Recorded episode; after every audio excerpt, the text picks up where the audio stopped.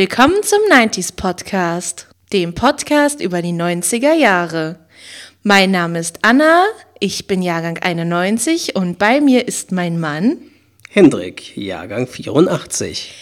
Unser heutiges Thema wurde ganz demokratisch über Twitter entschieden. Twitter und Facebook, muss man dazu sagen, kann auch noch stimmen. Und deswegen hat ganz knapp Sitcoms gewonnen.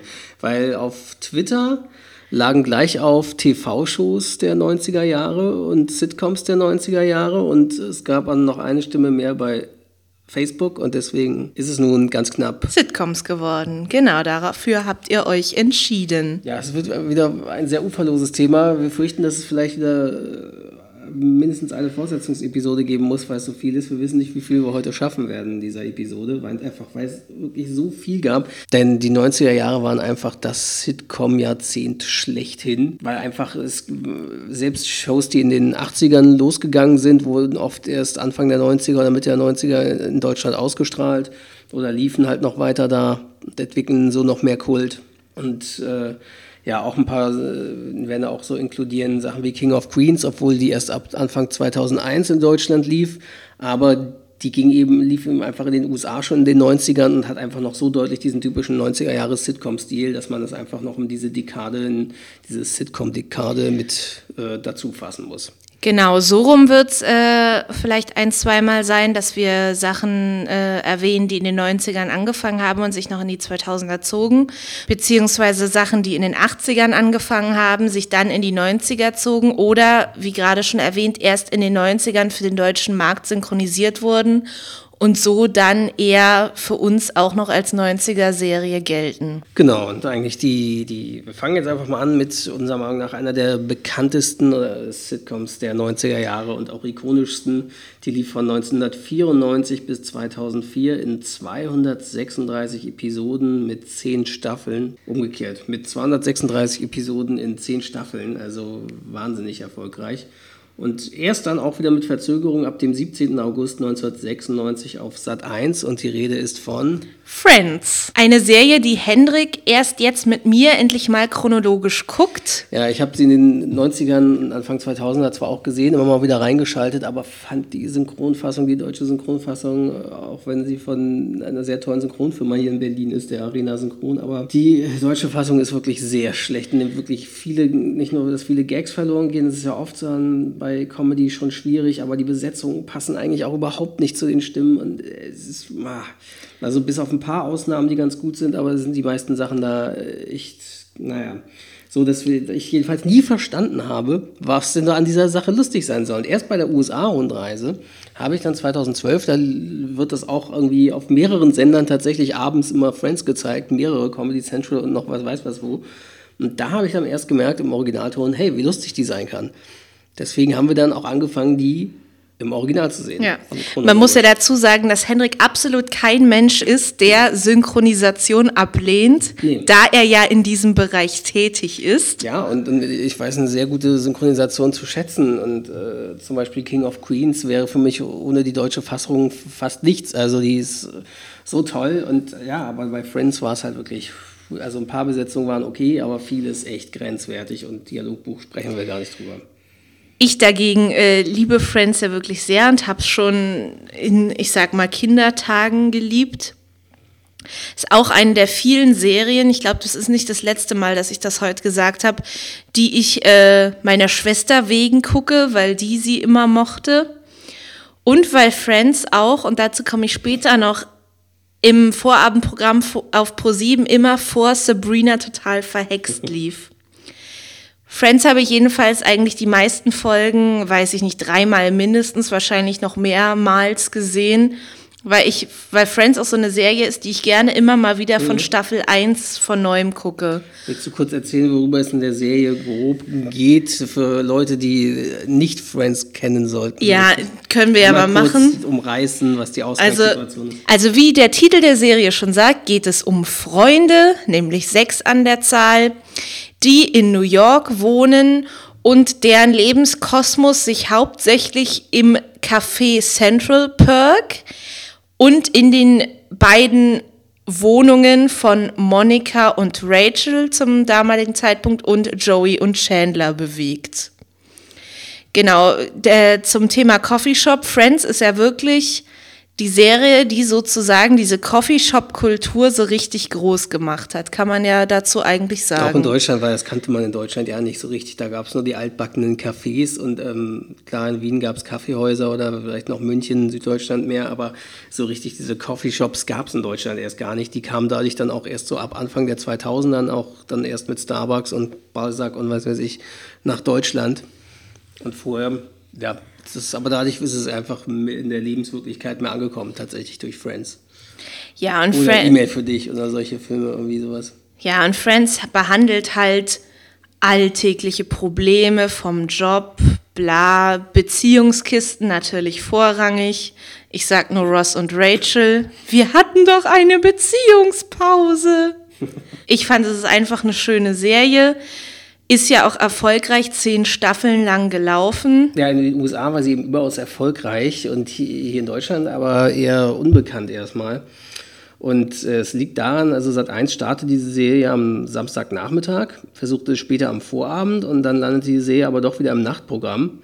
Insgesamt zeigte der Sender nur 85 Folgen und dann dauerte es über zweieinhalb Jahre, bis wieder neue Folgen begannen. Und Pro7 hatte ab Januar 2000 dann alle alten wiederholt. Die liefen dann zuerst Samstagnachmittags auf Pro7, wo gleichzeitig werktags im Vorabendprogramm erneut Komplettwiederholung begann. Und dann gewann die Serie so allmählich Fans, sodass sie eigentlich auch erst Anfang der 2000er richtig beliebt wurde in Deutschland, obwohl sie halt vorher schon ausgestrahlt wurde. Ja, und kurioserweise, da werden wir noch ein paar Mal heute drauf zu sprechen kommen, äh, deutsche Sender hatten in den 90ern, wollten immer Sitcoms adaptieren und haben versucht, wirklich eins zu eins Sitcoms zu adaptieren aus den USA. Und auch Friends hatte tatsächlich eine äh, sehr kurzlebige deutsche Adaption, die hieß Freunde wie wir. Die hatte nur 13 Episoden, begann 1997 auf Sat 1. Und äh, da kann ich mal kurz die Beschreibung vorlesen, ist auch äh, interessant.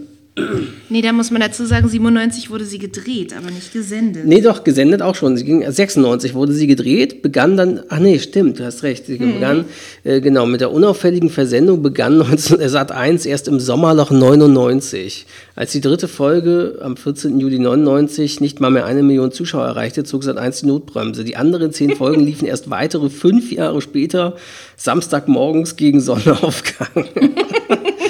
Und das, äh, die erzählt irgendwie, was siebeneinhalb Hamburger Freunden um die 30 im Laufe eines Jahres alles passieren kann. Auch wenn das Leben die norddeutschen Stadtindianer von Zeit zu Zeit böse beutelt, wirft sie das nicht aus der Bahn. Die Freunde helfen sich gegenseitig aus der Patsche. Sie haben die berühmten breiten Schultern zum Anlehnen und Ausheulen und blasen sich, wenn nötig, gehörig den Marsch. Ist einfach eine komplette, auch wenn man das Foto dazu sieht, irgendwie dann ist das äh, komplette Friends-Adaption. Die sehen auch im Look so aus wie der Cast von Friends. Also es ist absurd. Übrigens, äh, die meisten Infos, die wir hier so haben, sind entweder aus Wikipedia oder aus dem äh, sehr, sehr guten Fernsehlexikon von Michael Rolfsteck und Stefan Niggemeier, die ähm, ja, die, das ist einfach tolles Fernsehlexikon und da sind auch bei fernsehsehen.de einige Infos zu drin und das ist immer recht interessant. Was man zu Friends noch sagen muss, äh, auch grandioser äh, Vorspann und Opening Song. Ja, stimmt. Vor allem hatte da der Cutter ja immer wieder Spaß, wie wir bemerkt haben. Da die, Vorspann, die Szenen, die da zusammengeschnitten wurden aus den Folgen im Vorspann, die wurden haben sich alle, paar Folgen alle zwei geändert. oder drei Folgen immer wieder umgeändert und umgeschnitten und neue Szenen. Äh, ja, so dass man sich wirklich fragt, äh, ja, dieser arme Cutter, der musste wirklich den größten Aufwand oder die, das Cutter-Team haben, nur wegen des Vorspanns.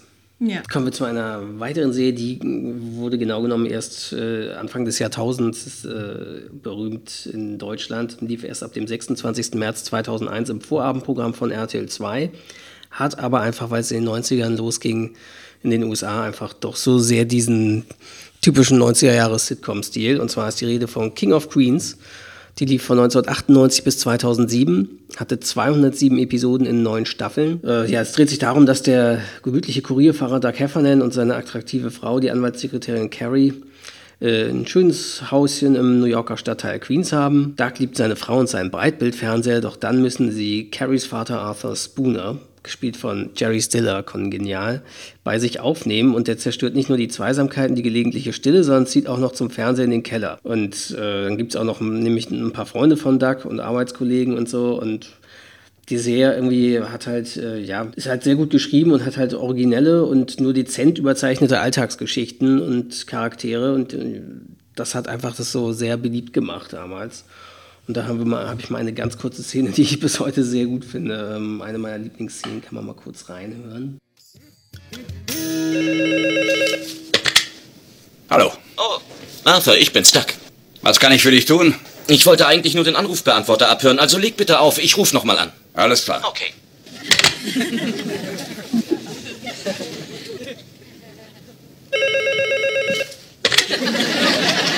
Hallo. Arthur, du solltest doch nicht abnehmen. Quatsch, ich sollte auflegen, damit du anrufen kannst. Ich wollte den Anrufbeantworter dran haben, verstehst du, damit ich die Nachrichten abhören kann. Soll ich sie schnell für dich abhören? Nein, nein, lass es bitte. Letztes Mal hast du nicht nur alle Nachrichten gelöscht, sondern auch die Ansage. Und seither blinkt die kleine Lampe nicht mehr. Lass es klingeln, ja? Es ist deine Welt. Ich lebe nur noch.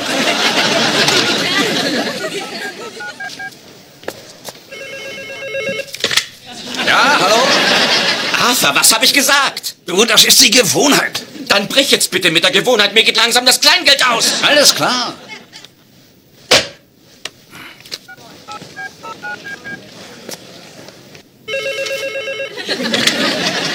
Ja, hallo? Arthur, willst du mich fertig machen oder was soll das?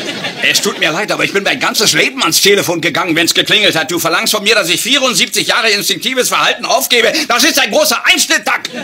Du nimmst nicht mehr ab. Na gut, dann gehe ich jetzt runter. Soll es doch klingeln. Sehr freundlich.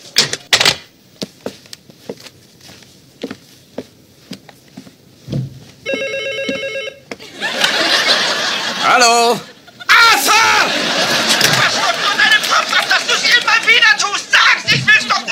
Super. Ja, also King of Queens habe ich aktiv nie geguckt, weil da bin ich irgendwie nicht rangegangen, äh, rangekommen. Jetzt vor der Aufnahme hat Hendrik mir eine Folge gezeigt, die fand ich tatsächlich auch sehr witzig. Ja, das war eine Folge, die spielte zu Thanksgiving aus der ersten Staffel. Die spielte nur im Supermarkt.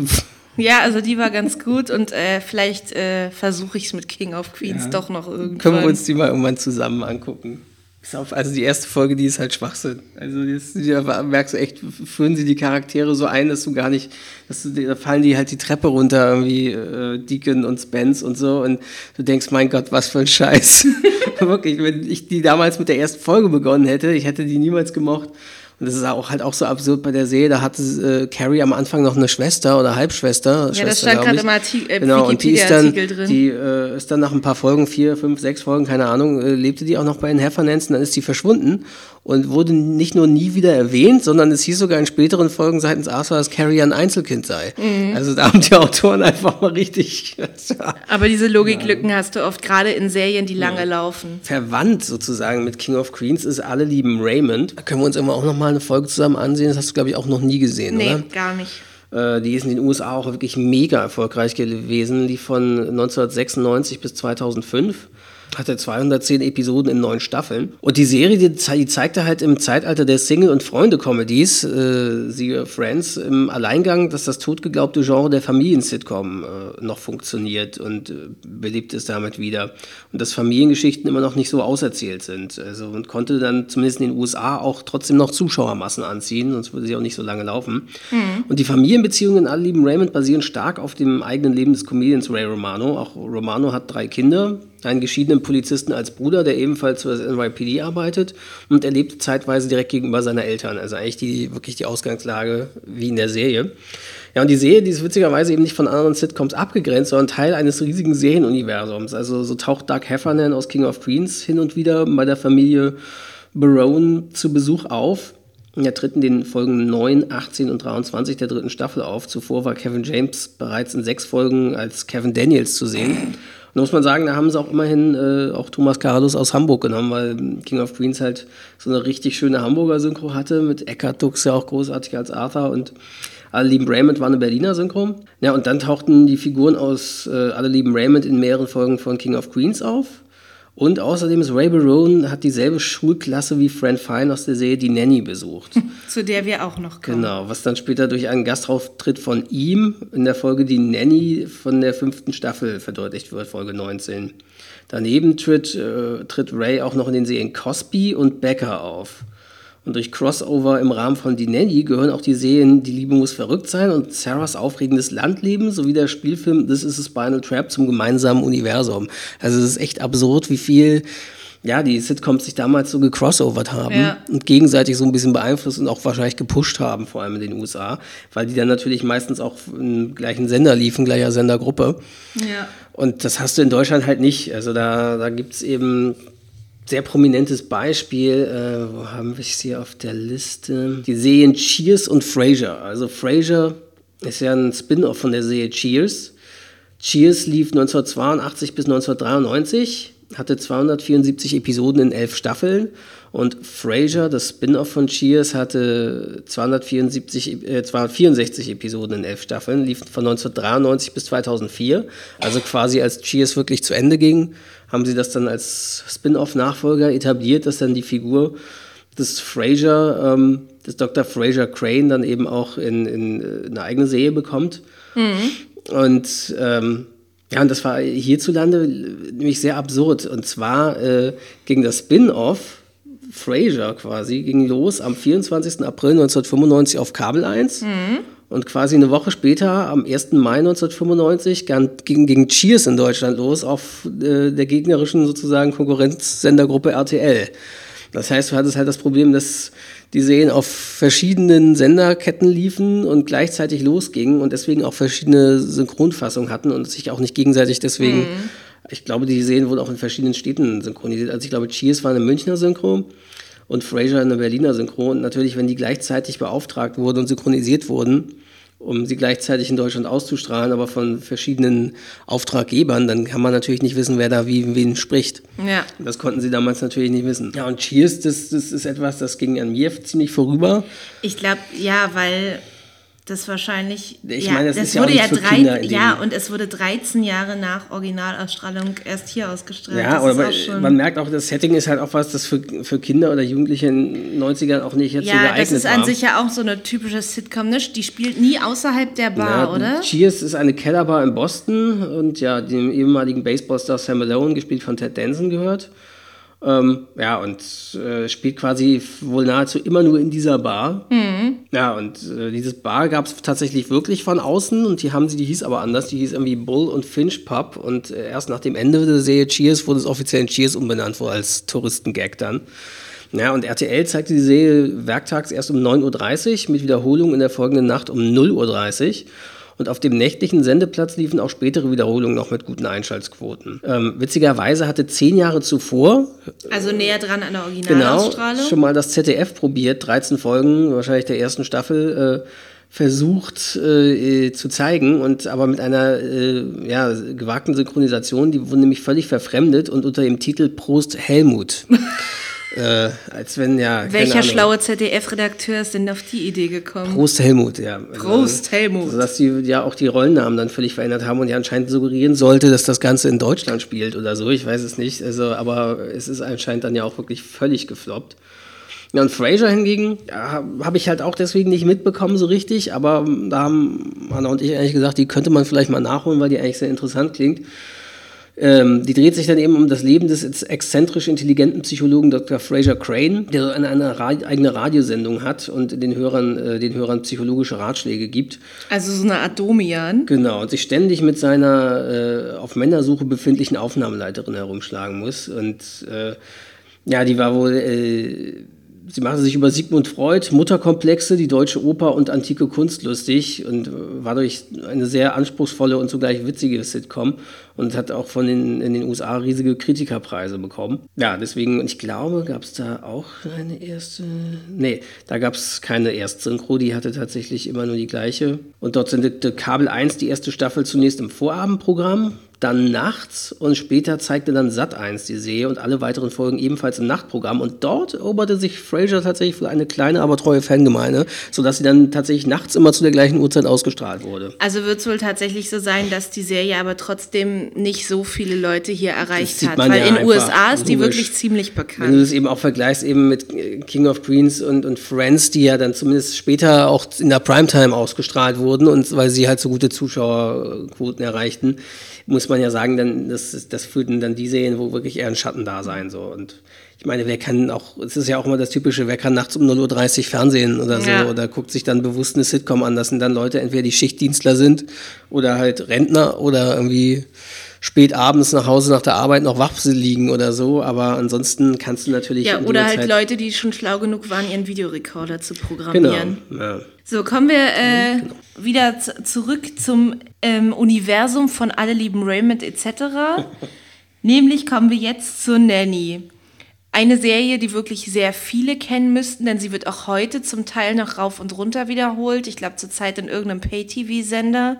Ich habe sie jedenfalls neulich beim Durchseppen irgendwo Ich gesehen. muss ja sagen, die meisten Sitcoms der 90er oder sehr viele werden auf irgendwelchen Pay-TV-Sendern oder kleinen Nischensendern, Spartensendern irgendwo wiederholt. Also damit wird immer Aber noch selbst, in den, aber selbst in den privat, normal empfangbaren Privatsendern. Äh, und sie ist not sponsored, auch komplett in Amazon Prime verfügbar, falls sie sich jemand ansehen will. Genau, was eine interessante Info ist, weil auf DVD ist sie nicht komplett verfügbar. Genau, das wollte ich auch noch erzählen, denn auf DVD sind tatsächlich auch vor vielen, vielen Jahren Staffel 1 bis 3 erschienen, aber 4 bis 6 nie.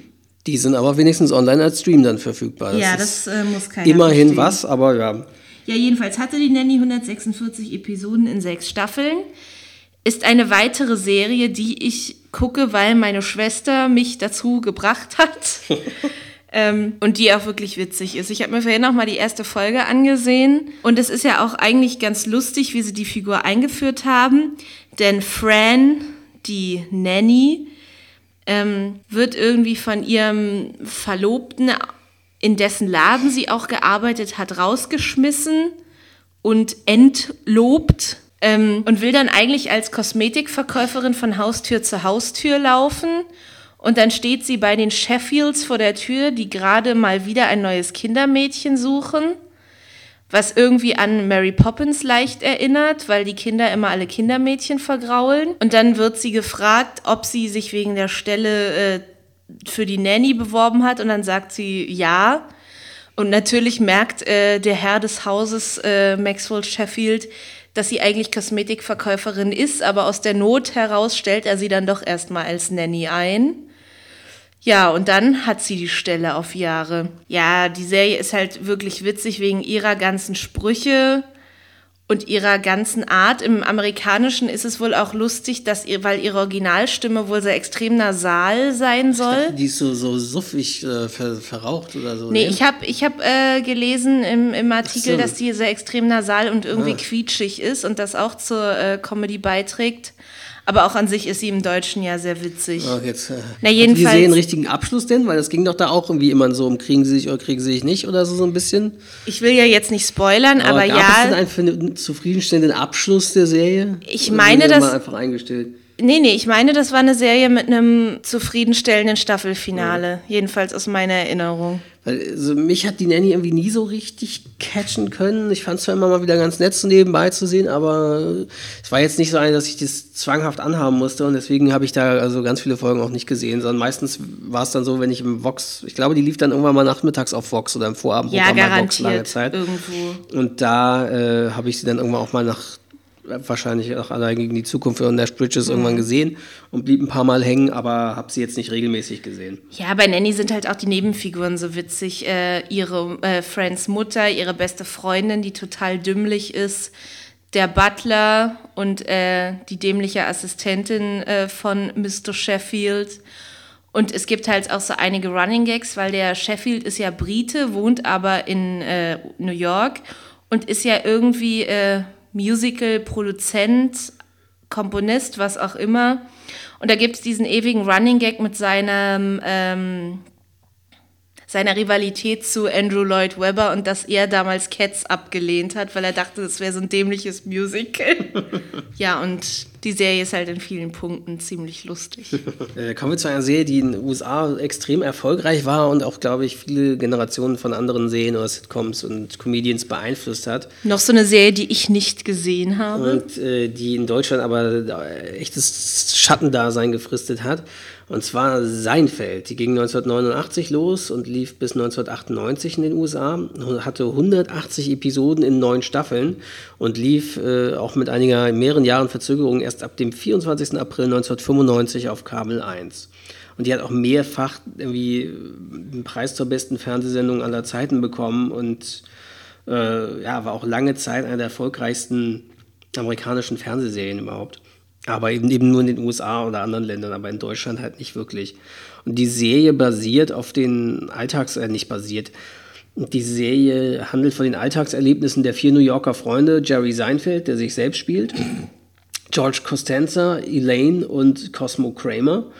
Und die Geschichten basieren auf den Beobachtungen des Stand-up-Comedians, äh, des Stand-up-Komikers Jerry Seinfeld, der sein humoristisches Material aus ganz alltäglichen Situationen des Großstadtlebens zusammenträgt und der der Serie selbst dann auch unter seinem echten Namen und mit seinem richtigen Beruf als Stand-up-Comedian auftritt. Ja, und äh, das Interessante ist, dass die Serie auch oft auch von Jerry Seinfeld oft beschrieben wurde als eine Serie über nichts, weil äh, viele Handlungen einfach Alltagssituationen sind, die sie mhm. überspitzt haben, aber ohne jetzt groß da irgendwie was, eine mega Pointe zu haben oder was auszuführen. Also wir haben uns vorhin eine Folge mal angeguckt. Die, die komplett spielte, in einem Parkhaus genau, spielte. Die spielte ja nur im Parkhaus und zwar, das kennt nämlich auch wahrscheinlich äh, viele Autofahrer und unseren Hörern, wenn man in einem riesigen Parkhaus sein, sein Auto abgestellt hat und hinterher nach dem Einkaufen nicht mehr weiß, wo haben wir denn geparkt und wo, wo ist denn das Auto und sie finden das Auto nicht mehr und das läuft halt wirklich die ganze Folge ab.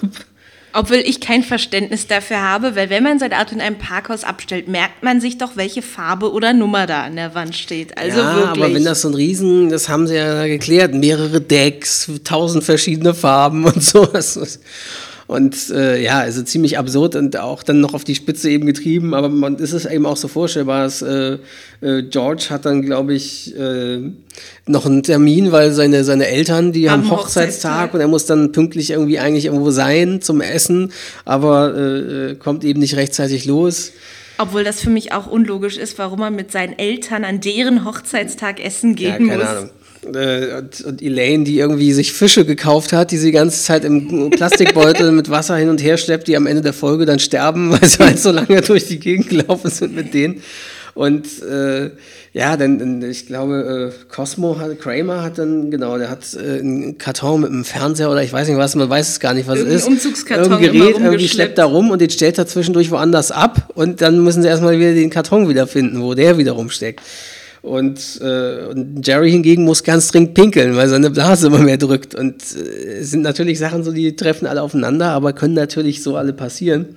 Und genauso gab es auch Folgen, irgendwie die spielten nur in der U-Bahn und solche Geschichten. Und also es lebt wirklich von den absurden Alltagsbeobachtungen. Nee, also was ich auch hm? noch ganz interessant finde, äh, Jerry Seinfeld wurde dank seiner Sitcom der bestbezahlte Mensch in Amerika mit einem Jahreseinkommen von damals umgerechnet 480 Millionen D-Mark oder heute gut 245 Millionen Euro. Ja, der hat ausgesorgt. Ja, das denke ich mal auch.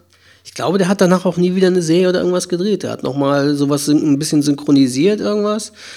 Obwohl ich gerade irgendwas gelesen habe, dass er, wenn ich das, wenn ich mich richtig erinnere, ich hoffe, das war über ihn, tut mir leid, wenn ich, falls ich jetzt lüge, dass er jetzt zu irgendeinem Jubiläum ähm, wieder mit seinem allerersten Stand-up-Comedy-Programm Auftritte macht in den USA. Na gut, okay, aber dann macht er immerhin Back to the Roots. Mhm. Aber er macht jetzt, glaube ich, nicht eine große neue Serie oder so, wie nee. viele andere Darsteller dann später oder so. Naja, also, aber Seinfeld hierzulande wurde das eben ja, wirklich äh, versendet so ein bisschen. Sie haben dann, im Deutschen haben sie oft die, also die wurden zwar synchronisiert und sind jetzt auch bei Amazon Prime, kann man sich die übrigens auch ansehen. Da ist die Serie komplett drin, da ähm, wurden immer die Stand-up-Szenen von Jerry Seinfeld im Club, die zwischendurch sind, wurden äh, bei den Fernsehausstrahlungen in der Regel rausgeschnitten und nicht mhm. gezeigt, weil das für viele Zuschauer wohl nicht lustig gewesen sein soll oder ähm, weil damals eben auch kein Mensch wusste, hä, Stand-up-Comedy, was soll das sein?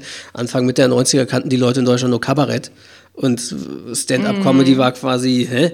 So, das war gerade erst so am Entstehen, diese Szene. Und die wurde dann halt auf Pro7 auf diversen Sendeplätzen probiert und ja, wurde leider kein Erfolg, verschwand dann nach 64 Folgen auch im äh, Programm von Kabel 1 wiederum, wurde dort abgeschoben. Mm. Ja, und dann später lief sie nochmal auf Pro7 irgendwie wohl montags gegen Mitternacht und erreichte dort wenigstens passable Marktanteile und lief dort inklusive Wiederholung mehrere Jahre. Auch wieder gegen Mitternacht. Interessanterweise ja. ist das so, egal ob RTL Pro 7 Kabel 1, wo so ein traditionsreicher Sitcom-Sendeplatz, um ausländische oder amerikanische Sitcoms zu versenden. Aber ähm, hat sich anscheinend bewährt, dass viele dann zumindest so ein bisschen so Nischenerfolg dann noch hatten, auch wenn sie nie den Massengeschmack erreichten. Ja, ja, ein bisschen. Jetzt kommen wir auch zu einer Serie, von der ich mal behaupten würde, dass die in Deutschland eher auch nicht so bekannt ist. Vielleicht kannte eine gewisse Zielgruppe sie aufgrund der, der, der Entwicklung dort in der, in der Serie selbst, wo wir mal gleich kommen. Ähm, also ich selbst habe die Serie vielleicht einmal reingeseppt, aber nie wirklich gesehen. Die lief interessanterweise auch in der ARD ging die los und äh, später, glaube ich, RTL dann Wiederholung, aber. Also ich, äh, mir ist die Serie irgendwie nie begegnet. Ich habe da kein Stück von gesehen. Und zwar reden, ist, reden wir von Ellen mit Ellen DeGeneres. Genau. Die lief von 94 bis 98 und hatte 109 Episoden in fünf Staffeln. Also und die Serie startete zunächst interessanterweise unter, äh, als Kurzserie unter dem Namen These Friends of Mine mit 13 Folgen, war dann aber so beliebt, dass sie ab Herbst 94 dann unter neuem Titel mit festem Sendeplatz als eigene Serie erhielt. Ja, und wir können ja mal kurz vorlesen. Äh, die erste Staffel konzentrierte sich vorwiegend auf die Freizeitaktivitäten der Buchhändlerin Ellen Morgan und ihrer Freunde. In den folgenden Staffeln aber wurden vermehrt die Vorgänge in ihrem Buchladen mit einbezogen. Sozusagen, ja, also weil es gibt eben diese Freunde- und Beziehungs-Sitcoms und dann gibt es ja die sogenannten Workplace-Comedies, genau. die einfach zum Großteil wirklich nur an dem Arbeitsplatz der Hauptrollen spielen und äh, das Privatleben eigentlich sich auch, wenn dann dort abspielt, aber ansonsten nicht weiter gezeigt wird. Ein prominentes Beispiel dafür, nicht aus den 90ern, aber um man sich das vorstellen kann, wäre die Office bzw. Stromberg ist auch eine klassische, Stromberg. ja, Stromberg ist auch eine klassische Work Sitcom. Genau, Workplace Comedy. Aber nicht 2000er, ne? Deswegen, äh, nicht 90er. Nicht 90er, nein. Ja, und, äh, besondere Clou. Genau, was wir gerade sagen, weswegen vielleicht einige Leute dann doch die Serie kennen, äh, wie man heute eigentlich weiß, wenn man sich irgendwie für Ellen DeGeneres interessiert Deswegen ist. erwähnen wir sie jetzt auch. Ja. Ist, dass sie ja äh, lesbisch ist und der besondere Clou an dieser Serie war das Outing von Ellen am Ende der vierten Staffel. Das heißt, sowohl ihre Rolle hat sich geoutet und sie hat sich im Zuge dieser Sache auch selbst als äh, gay geoutet.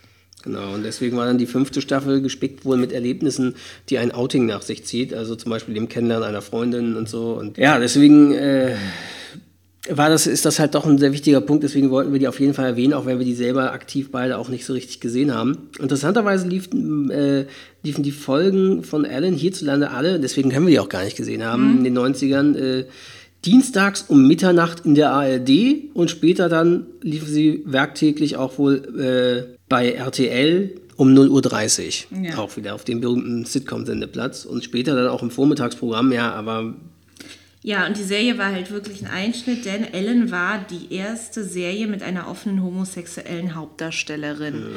Und man muss sich überlegen, ich meine, in den USA, Homosexualität ist ja immer noch wirklich ein großes Problem, würde ich mal sagen.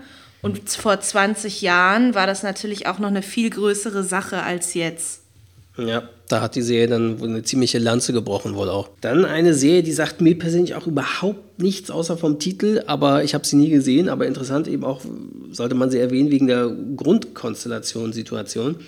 Die Serie heißt Grace, interessanterweise heißt die Hauptdarstellerin aber nicht Grace, wie es so oft sonst bei diesen Sitcoms ist. Mhm. Die lief von 1993 bis 98, hatte 122 Episoden in fünf Staffeln Hä, aber hier steht doch, dass, das, dass es um das Leben von Grace ging. Ja, aber die Schauspielerin heißt nicht so. Ach so. Weil die doch meistens in anderen Serien, sie ist Sybil und so weiter oder Ellen und, das und nach so. der Hauptdarstellerin genau, benannt. Sie heißen okay. oft so und dort wiederum ja, nicht. Ja, aber die Rolle heißt halt so. Genau, die Rolle heißt Grace. Und äh, die lief dann äh, ab September 95 auf Pro 7 aber hatte wohl äh, hierzulande keinen wirklichen Erfolg. In den USA ist sie seinerzeit, hatte seinerzeit die höchsten Einschaltquoten unter den Comedy-Serien, also extrem erfolgreich. Mhm. Und darin ging es um das Leben von Grace, die ganz alleine drei Kinder großzog. Und die Show beginnt damit, nachdem sich die Hauptfigur nach acht Jahren Ehe von ihrem Mann, einem Alkoholiker, der sie misshandelte, scheiden ließ, um ein neues Leben zu beginnen und ihre Kinder davor zu bewahren, dass sie dieselben Fehler begehen wie sie. Ja, also vom Was ersten klingt das eher nach Dramedy als, als nach Sitcom. Aber zumindest, ja, Ja, also krasse Ausgang. Ausgangssituation. Aber wie gesagt, aktiv habe ich es nie gesehen. Deswegen vielleicht hm, kennen einige unserer Hörer die Serie noch und können dazu was sagen oder schreiben.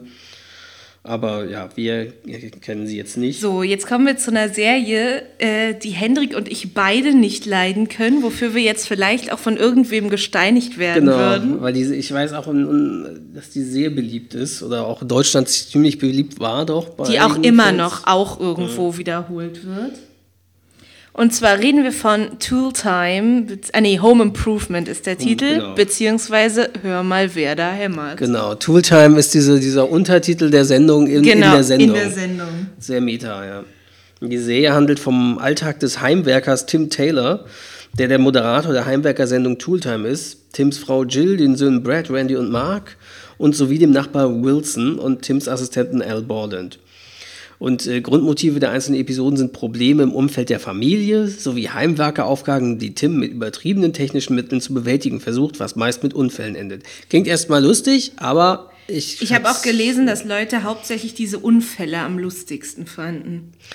Ja, also ich äh, konnte es nie wirklich, also ich habe ein paar Mal reingeschaut mit Freunden, weil in meiner Klasse haben ganz viele, äh, hör mal, wer der hämmert, geliebt und Mhm. äh, ich, ja, ich fand es nie wirklich gut.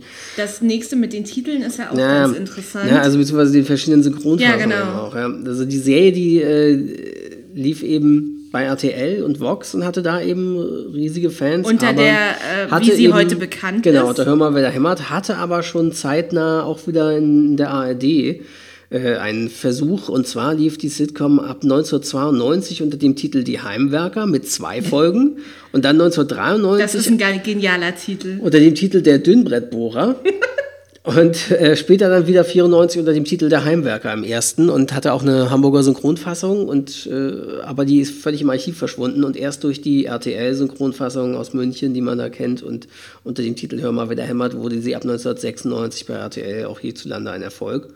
Und einer der Running Gags ist, dass man diesen Nachbar Wilson nie ganz, sondern immer nur von der Nase an aufwärts äh, sieht. Also in der Regel lugte er nur mit den Augen über den Gartenzaun, aber selbst in anderen Szenen wurde sein Mund immer von irgendeinem Gegenstand verborgen. Ähm, ja, Pamela Anderson wurde durch die Serie bekannt, kündigte aber dann, um in Baywatch noch bekannter zu werden. ja, und Hör mal, wer der hämmert war eine der erfolgreichsten Serien der 90er in den USA. Das ist schon echt. Ja, auch interessant hier. RTL sendet die Episoden am Samstagnachmittag sowie nachts ab 2002 ferner in der Dauerwiederholungsschleife werktags nachmittags, wo sie wahrscheinlich die meisten dann auch immer Ja. wieder gesehen haben und machte die Serie bekannt. Ich glaube, das war auch so, dass die meisten aus meiner Klasse das so meistens um 2000, 2001, 2002 rum ganz viele gesehen haben. Da wurde sie dann richtig bekannt. Ja, kommen wir zur nächsten großen, großen, großen Serie. Ja, eine der Sitcoms schlechthin, auch Sinnbild für Sitcoms auch immer noch. Love and Marriage. Genau. Und zwar eine schrecklich nette Familie. Lief von 1987 bis 97 in den USA, hatte 259 Episoden in elf Staffeln, lief hierzulande aber auch wieder mit Verzögerung, nämlich erst ab dem 19. Februar 1992 bei RTL Plus. Ja, und eine schrecklich nette Familie stellte die heile Comedy-Welt der Bill Cosby Show oder Familienmann auf den Kopf und stellte erstmals eine vollkommen unharmonische und kaputte Arbeiterfamilie in den Mittelpunkt. Ähm, ja, und der Protagonisten der Serie sind die Bundys, allen voran Al Bundy, Vorstand der vierköpfigen Familie, die in, einem unteren, äh, äh, in der unteren Mittelschicht in einem Vorort von Chicago wohnt. Und in Deutschland lief die Serie zunächst von 1992 bis Mai 96 auf RTL und dann später ab, da hat die Konkurrenz da quasi, ich weiß nicht, wieder mit Lizenzen Lizenzen irgendwie wahrscheinlich, genau, ab Oktober 96 bis Dezember 97 bei Pro7. Und äh, die Serie folgt eben dem Alltagsleben der Bundys. Und Al Bundy ist ein ehemaliger Highschool-Footballspieler, der sein ganzes Leben lang eigentlich davon zehrt, auf der Polk High School in einem einzigen Spiel vier Touchdowns erzielt zu haben und seit seiner Heirat gezwungen ist, den Familienunterhalt als Damenschuhverkäufer zu verdienen. Seine stets arbeitsunwillige Frau Peggy ist bekannt für ihr hochtupiertes rotes Haar. Ich glaube, das war sogar eine Perücke meiner Meinung nach, weil äh, die sieht ja ganz anders aus, wenn sie in anderen Rollen. Äh, kitschig, trashige Kleidung und ihre starke Abneigung gegenüber dem eigenen Haushalt. Äh, dann gibt es noch die gemeinsamen Kinder Kelly, die stets begriffsstutzige und promiske Tochter, sowie Bud, der Sohn, der durchaus intelligent, aber bei Mädchen stets unerfolgreich und jüngste Spross der Familie. Und kammerspielartig konzentriert sich die Serie meistens um das Sofa im Wohnzimmer der Familie Bundy. Ich glaube, später sind sie aber davon abgewichen. Also das, das äh, gab dann auch einige Folgen, wo sie eben auch mit dem Auto im Stau standen und irgendwie solche Sachen. Mhm. Oder die dann im Schulladen spielten oder beim Bowling oder was weiß ich. Ähm, äh, ja, dann gab es halt noch die Nachbarn Marcy und später äh, Steve, äh, und Steve und später heiratet sie neu und dann kommt Jefferson als Nachbar hinzu, der interessanterweise gesprochen wurde hierzulande in der deutschen Fassung von Christian Tramitz. Hm. Ähm, ja, und äh, also eine schrecklich nette Familie habe ich auch immer sehr, sehr gerne gesehen. Also gerade äh, Ende der 90er, Anfang 2000er habe ich das rauf und runter gesehen. Es war eigentlich so eben zusammen mit King of Queens so die Vorabend-Sitcom, die man damals immer sehen musste oder auch am Wochenende lief die nachmittags und so und die hat man wirklich sehr, sehr gerne. Also ich habe sie sehr gerne gesehen. Also habe ich nicht viel von gesehen, eher beim Seppen mal so ein bisschen. Ich habe vorhin auch mal eine Folge reingeguckt, fand ich gar nicht mal so unlustig. Vielleicht werde ich mich damit auch noch mal näher beschäftigen. Ja, viele Folgen waren da natürlich auch mal langweilig, aber diese, diese Situation mit dieser absurden Familie ist halt einfach recht lustig. Und ich meine, Al Bundy einfach Klassiker. Und du guckst ja immerhin heute Modern Family, wo ja, Ed O'Neill groß noch dabei Modern, ist. In Modern Family Knacker. mag ich ihn tatsächlich sehr gerne. Mhm. Ja, und da kommen wir zu einem Thema, das ist da sind wir wieder, die deutschen Adaptionen von Sitcoms. Auch wieder mit einem grandiosen Titel. Ja, lief 1993 bei RTL und zwar Hilfe, meine Familie spinnt. Und äh, die Serie war eine wortwörtliche Übersetzung von Eine schrecklich nette Familie. Lediglich die Namen wurden eingedeutscht und die übersetzten Originaltexte wurden mit deutschen Schauspielern noch einmal gedreht. Äh, ja, und dieser Versuch damit an den Original, Erfolg des Originals anzuknüpfen, lief donnerstags zur Primetime und ging verdientermaßen gründlich baden. Ich finde auch die, Na die, Namen der Charaktere ja, grandios. Ja, der Vater, Jupp, Strunk, Jupp Strunk. Und seine Frau, genau. Roswitha. Genau, super. Also Jupp Strunk ist Schuhverkäufer und hat keine Lust, Sex mit seiner Frau Roswitha zu haben oder sich um die Kinder Tim und, und Biggie Wahrscheinlich zu kümmern. Brigitte? Ja, wahrscheinlich, ja, ja. Also, pff, also da, da waren sie wirklich groß drin, irgendwie 92, 93 diese Serien selbst nachzudrehen. Da kommen wir nämlich gleich noch zu einer weiteren Serie, die auch so eine Adoption erfahren hat. Und, ähm, und zwar, die Rede ist von Wer ist hier der Boss? Die auch eine meiner liebsten Sitcoms auch ist aus dieser Zeit. Mit Tony Danza. Genau, gesprochen von Tommy Pieper, ganz grandios. Äh, der nach Alf einfach eine, hier mal völlig andere Art von Rolle so hinlegt. Und die, das war äh, ja eigentlich nicht so eben wie Bundy so eine kaputte Familie, sondern das war halt so eben diese typische Authent, diese Familien-Sitcom. Also es war zwar nicht klassische Obwohl Familiensituation, Patchwork, war, Patchwork mehr so, ja, wobei sie ja nicht mal ein Paar waren am Anfang, mhm. sondern äh, aber es war halt von der Grundstimmung familiär und emotional konnten das auch Kinder und Jugendliche sehen, mhm. oder so, ohne dass sie da einen Schaden von nahmen.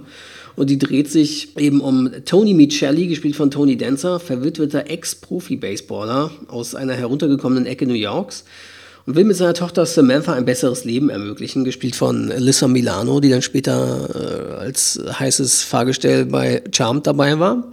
Fahrgestell. Dort tritt er eine Stelle Ach so, nee, was heißt ein besseres Leben ermöglichen und zieht mit ihr in einen ruhigen Vorort. Und dort tritt er eine Stelle als Haushälter bei der alleinerziehenden Werbeagenturchefin Angela Bauer an. Während sie anfangs noch skeptisch gegenüber der Idee einer männlichen Haushaltshilfe ist, weiß sie Tonys haushälterische Fähigkeiten und unkonventionelle, unkonventionelle Ratschläge bald zu schätzen. Und das ist natürlich eine interessante Situation, dass dort, äh, ja, in den USA ging sie halt wirklich schon viel früher los. Da ging sie 1984 mhm. los bis 1992 lief sie in den USA. Und erst ab 1992 ja. bei RTL, und das genau. finde ich ja auch witzig, in Deutschland wurden alle Episoden innerhalb eines Jahres gezeigt, ja. weshalb die anfangs elf und sieben Jahre alten Kinder Sam und Jonathan bei uns ziemlich schnell aufwuchsen. Ja, das ist echt interessant. Und für 84 war das natürlich sehr modern, dass eine, eine Frau eben erhaltende Position in einer Werbeagentur hat mhm. und quasi erfolgreiche Geschäftsfrau ist und der Mann den Haushalt schmeißt. Ja. So, das ist erstmal eine interessante Situation und auch mit Alleingroßziehen und so, das war sicher vor allem in den 80ern ein großes Thema in den USA und in äh, Deutschland in den 90ern mit Patchwork-Familien, die dann langsam aufkamen, sicher mhm. auch äh, immer mehr und auch Frauen, die immer mehr Führungspositionen erhielten. Obwohl mir gerade einfällt, dass sie diese, ähm, diese Art von Situation auch geklaut haben bei einer heutigen Serie, die mir nämlich gerade im Zusammenhang mit äh, Sabrina, das ich gleich behandeln werde, einfällt. Nämlich Joey und Melissa hat genau mit äh, der Hauptdarstellerin aus Sabrina total verhext, hat genau so eine ähnliche Ausg Ausgangsposition. Also hat die, die Serie das eher von Wer ist jeder Boss geklaut? Genau. Ja. Mhm. Ähm, naja, und wie gesagt, da gab es halt auch so eine deutsche Adaption. auch wieder für RTL 1993. Hatte immerhin mehr Episoden als die Bundy-Kopie. Hatte 26 Episoden und hieß Ein Job fürs Leben. Und die Beschreibung ist auch großartig. Vito, Sohn italienischer Gastarbeiter, lebt im Berliner Arbeiterbezirk Neukölln. Wegen einer schweren Sportverletzung und dem plötzlichen Tod seiner Frau will der Mittelstürmer von Hertha BSC ein neues Leben beginnen. Er will raus aus seinem Milieu und seiner Tochter Alexandra ein besseres Leben bieten. Im Hamburger Nobelvorort Ottmarschen bewirbt Vito sich als Hausmann bei Barbara Hoffmann, die alleine mit ihrem Sohn Daniel lebt. Vito bekommt den Job und verwandelt sich vom Macho in einen verliebten und braven Hausmann, sorgt aber dennoch für allerhand Turbulenzen. Ein Job fürs Leben ist die deutsche Adaption von Wer ist wieder Boss? Und wie auch bei Hilfe meine Familie spinnt, handelt es sich um exakte Drehbuchkopien der Originalfassung. Die Originaltexte wurden einfach mit deutschen Schauspielern und deutschen Namen noch einmal gedreht. Das lief dann, äh, also wer ist hier der Boss, lief nachmitt Doppel, nachmittags im Doppelpack mit einer schrecklich nette Familie. Und genauso lief ein Job fürs Leben donnerstags um 2015 im Doppelpack mit Hilfe meine Familie spinnt. Und ja, also die Bandits Also wenn ich, wenn ich darüber mal nachdenke, hatten die ja eigentlich die Produktionsfirmen und die Sender Glück, dass da keine amerikanische Firma kam und da irgendwas geclaimed hat. Weil eigentlich sind Amerikaner da ja immer sehr schnell. Nee, die mit. haben, das wird die offiziell lizenziert worden sein. Das Ah, ist ja eine. Adaption. Ah, Das heißt, okay. sie werden das so wie, es gab doch auch irgendwelche deutsche Serien, die adaptiert wurden. Da kaufen sie dann die Rechte ein, das zu adaptieren und neu drehen zu dürfen, so wie Mhm. Remake. Und so wird's gewesen sein damals. Und du kaufst dann einfach Drehbücher ein und hast halt das Gute wahrscheinlich, dass du nicht groß Drehbuchentwicklung Mhm. betreiben musst mehr. Aber einfach so eine amerikanische Serie eins zu eins neu zu drehen mit deutschen Darstellern, äh, Allein auf die Idee zu kommen, ja. das, ich meine, dass sie dafür vor allem mit mehreren Versuchen ja irgendwie auf den auch sowohl bei ProSieben als auch bei RTL das probiert haben, ist schon echt interessant. Und äh, ja, aber zu Recht dann natürlich gefloppt, dass diese 1 zu 1 Kopien, sondern da sind dann die Originale einfach besser. Da sagt wahrscheinlich auch der deutsche Zuschauer, hä, kenne ich ja schon oder so, warum sollte ich das denn als deutsche Kopie sehen, wenn das gute Original läuft? Ja, da wären wir mal wieder beim Problem, die in, das in Deutschland besteht, was gute Serien angeht. Aber naja, das ist ein anderes Thema. Genau, dann komme ich zu, ja, wirklich einem meiner absoluten Lieblings-, Lieblings-, Lieblings-, Lieblingsserien, nämlich, äh, wie gerade schon erwähnt, Sabrina total verhext. Mit äh, in der Hauptfigur äh, Melissa Joan Hart. Die ja schon in den 90ern die tolle Sitcom Clarissa hatte. An die Clarissa aber, äh. Die hier, glaube ich, aber auch sehr wenig bekannt Also ich habe ist. sie damals gesehen, die lief irgendwie 94, 95 um diesen Dreh rum, bis maximal 96 lief die auf Super RTL, beziehungsweise auch Hamburg 1 hatte damals immer so ein Programmfenster von Super RTL und dort habe ich die dann gesehen. Die war halt echt auch sehr, sehr cool und sehr Aber an die ist gemacht. auch überhaupt nicht Aber mehr die ranzukommen. nirgends. Die kannst Ja. du weder online streamen noch auf irgendwelchen äh, Download-Seiten, DVD auf gibt's sie DVD nicht. nicht, äh, Blu-ray nicht. Die gibt es wirklich nirgends, findet man da irgendwas von. Also Clarissa, ich weiß auch nicht, wann die zum letzten Mal wiederholt wurde, aber es muss ewig her sein.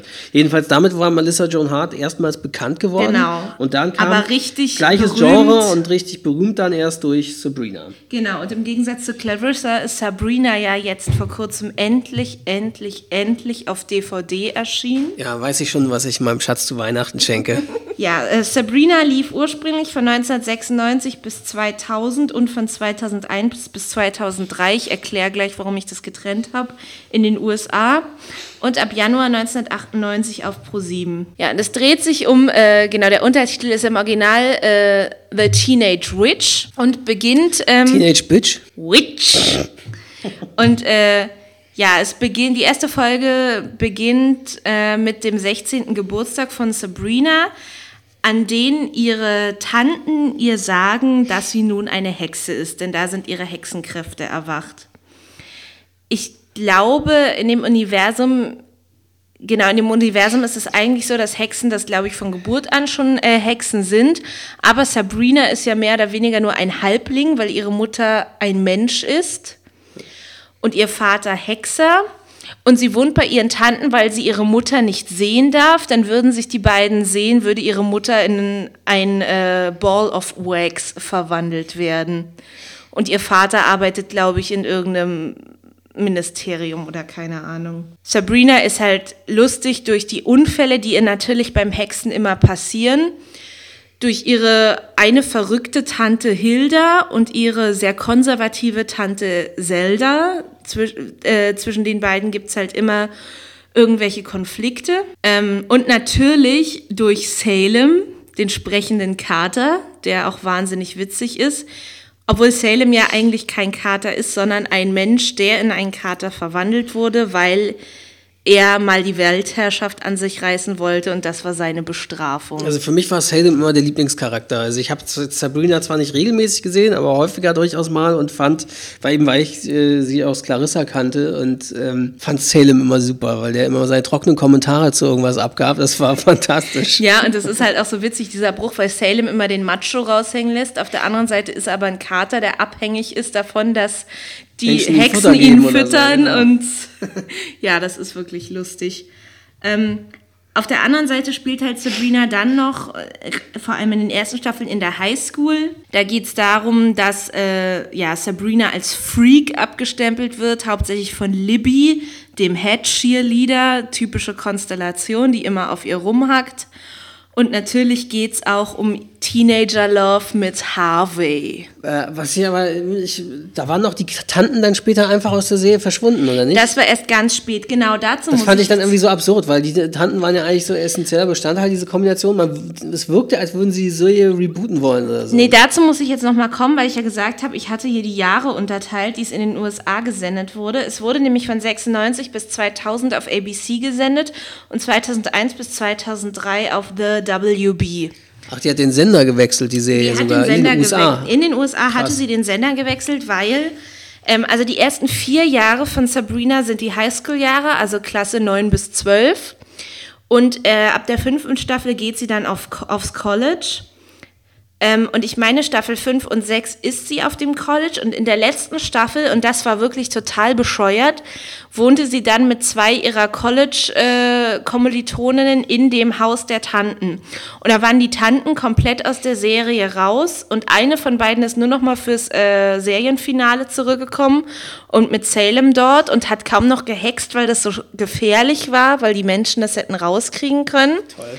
Jedenfalls, also damit ist der Gimmick der Serie ja futsch. Ja, jedenfalls hatte die Serie den Sender gewechselt, weil sich damals irgendwie die Drehbuchautoren und der Sender irgendwie überworfen hatten. Und dadurch wurden alle Autoren gewechselt und Charaktere ausgetauscht. Man hatte sogar Harvey, eigentlich ein Publikumsliebling, rausgenommen und der wurde erst nach Protesten der Zuschauer wieder reingeholt. Ja, und eigentlich, ja, man muss dazu sagen, ich finde, so die erste College-Jahr-Staffel war noch in Ordnung, die andere konnte man sich auch noch geben, aber die letzte Staffel ist bis auf Serienfinale wirklich eigentlich kaum anzusehen, weil die so grottenschlecht war. Da würde man in den USA sagen, die Serie ist äh, Jumped, Jump has the Jumped Shark. the Shark, äh, ist über den Hai gesprungen. Das kommt ja aus dieser Serie Happy Days, wo irgendwie die Figur Ozzy, Fozzy, wie auch immer die hieß, in Fonzie? irgendeiner Folge, keine Ahnung, kann sein, genau, plötzlich in irgendeiner Folge mit Wasserski über einen Hai sprung. Und die Kritiker meinten, ja, nach, da hatte sich dann diese Serie überlebt. Und deswegen gilt das ja bis heute als Sinnbild, wenn eine Serie sich totläuft und dadurch absurde Plot-Twists oder, oder Reboots der Handlung vornimmt oder der Grundsituation, dann äh, hat die Serie den, ist die Serie eben über den Hai gesprungen. Und eigentlich kann man das, das trifft das ja sehr gut, ne? Ja, aber abschließend abschließend dazu, wenn man jetzt die letzte Staffel ausblendet und ja, das Serienfinale war dann wieder halbwegs in Ordnung, ähm, liebe ich die Serie wirklich immer noch total und die habe ich echt gerne gesehen. Hm. Das mir dabei gerade eben einfiel in dieser Grundsituation von Sabrina, hatte ich glaube ich von auch darauf angesprochen, ich musste das jetzt gerade nochmal googeln, weil ich hatte es vergessen, die Liste zu packen. Und zwar gab es die Serie Mein Vater ist ein Außerirdischer. Die lief von 1987 bis 1990 und lief, äh, glaube ich, auch relativ zeitnah auf RTL Plus, nämlich, äh, naja, eine gut, äh, lief ab Silvester, ab 31.12.1989, also eigentlich ab 1990 lief sie dann bei RTL Plus. Und äh, die drehte sich um die 13-jährige Ivy, die hat nämlich ungewöhnliche Fähigkeiten, weil sie die Tochter des außerirdischen Troy vom Planeten Antarius ist. So kann sie die Zeit anhalten und Dinge und Menschen herbeizaubern. Nur ihre Mutter Donna, die von der Erde stammt, und deren Bruder Bino wissen von Evies Begabung. Die Freunde Buzz und der Bürgermeister Kyle haben keine Ahnung und sind mit den entstehenden seltsamen Situationen entsprechend überfordert. Troy selbst ist wieder auf seinem Heimatplaneten. Durch einen magischen Würfel kann Evie mit ihm sprechen, ihn aber nicht sehen. Lief immer sonntags mittags und interessanterweise war die Stimme von Troy im Original äh, Burt Reynolds. Ich weiß gar nicht mehr, wen haben sie denn bei uns in Deutschland? Ich glaube, da haben sie Norbert Gescher genommen oder so. Also jetzt nicht äh, die Stammstimme von Burt Reynolds. Aber das ist halt eine ähnliche Grundsituation, wie fiel mir dabei ein. Das, das, äh, die habe ich auch mal ganz gerne gesehen.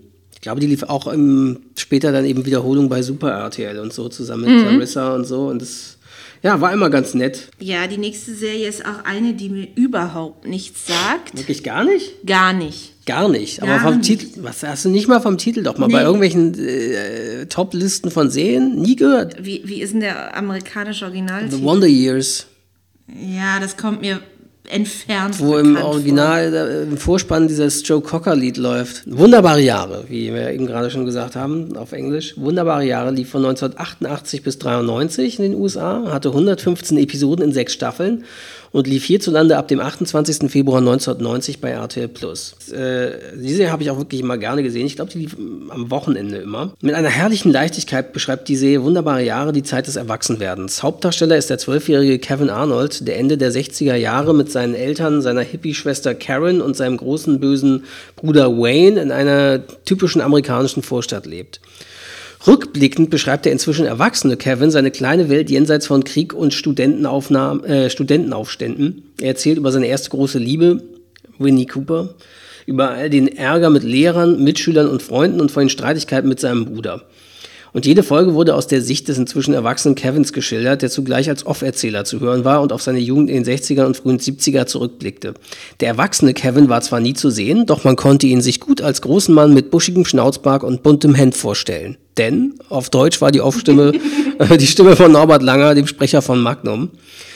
Und jede Folge der hochgelobten und mehrfach ausgezeichneten Serie war eine halbe Stunde lang und die ersten 68 Folgen liefen Samstagnachmittags bei RTL, alle weiteren Folgen später werktäglich dann im Nachmittagsprogramm bei RTL 2.